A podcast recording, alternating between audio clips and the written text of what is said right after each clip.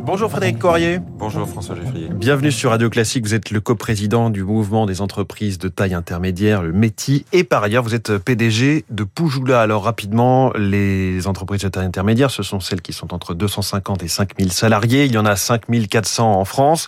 Ça représente 25% de l'emploi, 34% des exportations et un quart de l'investissement. Quelle est leur activité aujourd'hui? Comment vont-elles? Est-ce qu'elles subissent tout simplement, comme tout le reste de l'économie, les tensions sur l'approvisionnement et sur le recrutement, la main-d'œuvre. Alors les entreprises de taille intermédiaire sont dans une bonne phase globalement, euh, une activité qui est même pour beaucoup d'entre elles supérieure à 2019, pré-Covid. Euh, on le voit, donc euh, création d'emplois aussi inédite. Hein. nous avons euh, un certain nombre de monitoring, plus 27% de recrutement par rapport à 2019. On est sur à peu près 30 000 créations d'emplois nets sur 2021. Un investissement qui est en croissance de 42%. Donc globalement, je dirais, c'est une, une, dynamique assez inédite que nous mesurons. C'est pas sans nuage, évidemment. C'est ce que vous soulignez, des difficultés d'approvisionnement très importantes, des inflations, des difficultés de logistique difficultés aussi de recrutement. C'est un vrai sujet auquel il faut, euh, il faut s'adresser. Puis dans certains secteurs en particulier? Un peu partout. Je pense que autant c'était très concentré sur le qualifié et l'emploi qualifié il y a quelques années, là c'est aussi sur la production, mais sur tous les domaines d'activité aujourd'hui, il y a de la création d'emplois.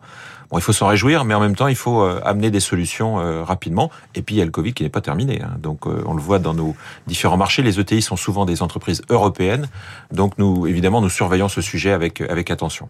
Alors, cette, euh, ce besoin de recrutement, il contribue à vous inciter à communiquer sur vos valeurs. Vous l'avez fait euh, beaucoup euh, ces derniers temps. Vous vous définissez comme les entreprises de long terme plus que d'autres Enfin, est-ce que les grands groupes, est-ce que les, les startups aussi ne rêvent pas de, long terme finalement? Bien sûr. Alors les ETI n'ont pas l'exclusivité du long terme, les, PME, les grands groupes, etc. Bon, elles ont des spécificités. D'abord, elles sont euh, en territoire. 75% de nos sièges sont en province, 80% des établissements hors d'Île-de-France. 70% des ETI ont un, actionnariat de long terme. Quand on dit ça, ça peut être des familles, des managements, des, actionnaires hybrides. Elles ont effectivement un comportement, on l'a vu pendant la crise, elles ont gardé leurs salariés, voire même elles ont créé de l'emploi en 2020. Mmh. Hein, c'est contre-intuitif, mais 5000 créations d'emplois. Elles ont augmenté le nombre de jeunes, notamment en apprentissage. Donc c'est des entreprises qui sont dans le, le contre-cyclique. Elles regardent euh, leur activité, leurs investissements loin. Euh, ce qui les incite à faire des choix structurants, à investir aussi, à innover peut-être un peu plus que certaines autres. Et il y a un sujet qui est majeur pour vous, qui est celui de la transmission, puisque vous, vous venez de le dire, ce sont souvent des entreprises familiales et c'est très long. J'ai découvert ça en préparant cette interview, de, de, transmettre, de voilà, de passer le flambeau quand on dirige une, une entreprise euh, familiale, une, une, ETI en tout cas.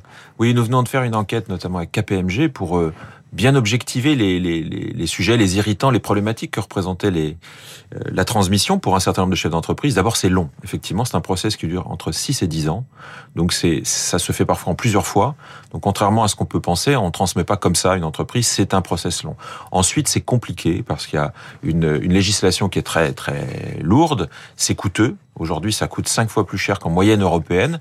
Donc, nous avons des... des Qu'est-ce qui est coûteux précisément? Bah, c'est les droits de succession. C'est-à-dire qu'une ETI, c'est quand même une entreprise de taille significative, donc ça a une certaine valeur, et, et, le chef d'entreprise ne peut pas transmettre sur ses fonds personnels. Donc il faut, à un moment donné, capitaliser dans la durée des dividendes pour pouvoir préparer sa transmission. Donc encore une fois, c'est long, c'est peut-être 6 ans, 7 ans de bénéfices. Plus cette transmission est compliquée, plus elle est coûteuse, plus on dissuade d'une certaine façon la continuité de l'actionnariat. Et c'est dommage, il y a beaucoup trop d'entreprises françaises, notamment d'ETI, qui se sont vendues pendant les années 80-90. Nous avions autant d'ETI que les Allemands.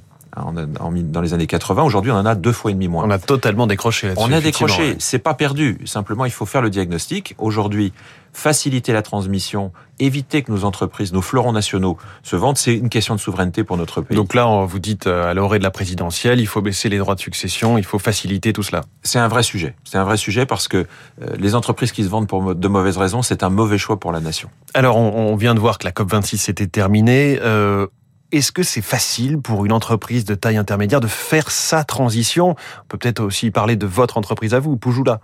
Alors peut-être parler des ETI en général, parce que la transition écologique, toutes les transitions actuelles vont coûter très cher. C'est des investissements qui se comptent en, dizaines, en centaines de milliards d'euros. Euh, il faut pour cela dégager des, marges de manœuvre.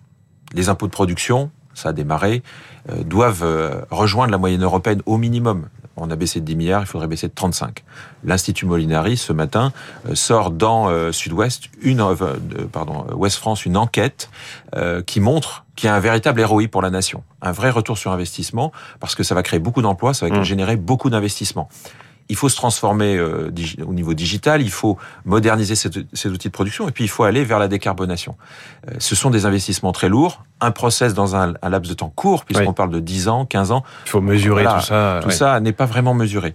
Pour ce qui nous concerne en tant que Poujoula, c'est dans la nature de notre, de notre groupe. Hein. Nous, nous vendons des conduits de cheminée, des combustibles. Et là, vous vous renforcez dans le bois de chauffage. Voilà, c'est un, c'est une, une transition écologique que nous avons démarrée il y a une quinzaine d'années. D'abord en transformant notre modèle de production. Euh, Aujourd'hui, l'ensemble de nos bâtiments sont chauffés à la biomasse. Nous installons des, des centrales photovoltaïques pour que notre impact euh, carbone baisse, moins 11% en 2020, donc c'est quand même euh, concret, ça va vite par rapport à 2019.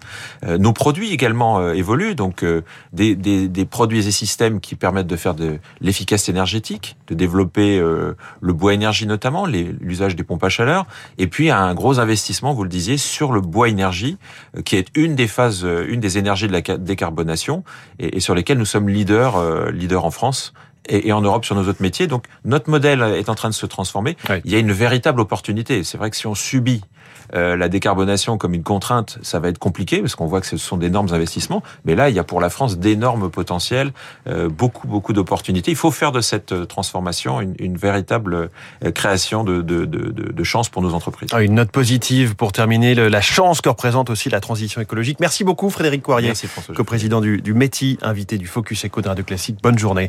Il est 6h53. Quel est le vrai bilan justement de la COP26 Eh bien, c'est la chronique 3 minutes pour la planète dans un instant.